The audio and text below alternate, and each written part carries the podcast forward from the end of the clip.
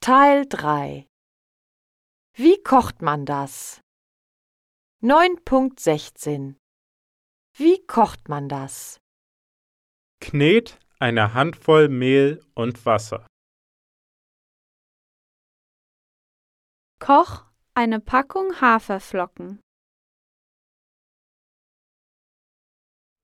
Misch eine Prise Salz dazu. Reib eine Zitrone. Gieß einen Becher Sahne dazu. Schalt den Herd ein. Schalt den Ofen aus. Putz das Besteck ab. Stell das Geschirr ab.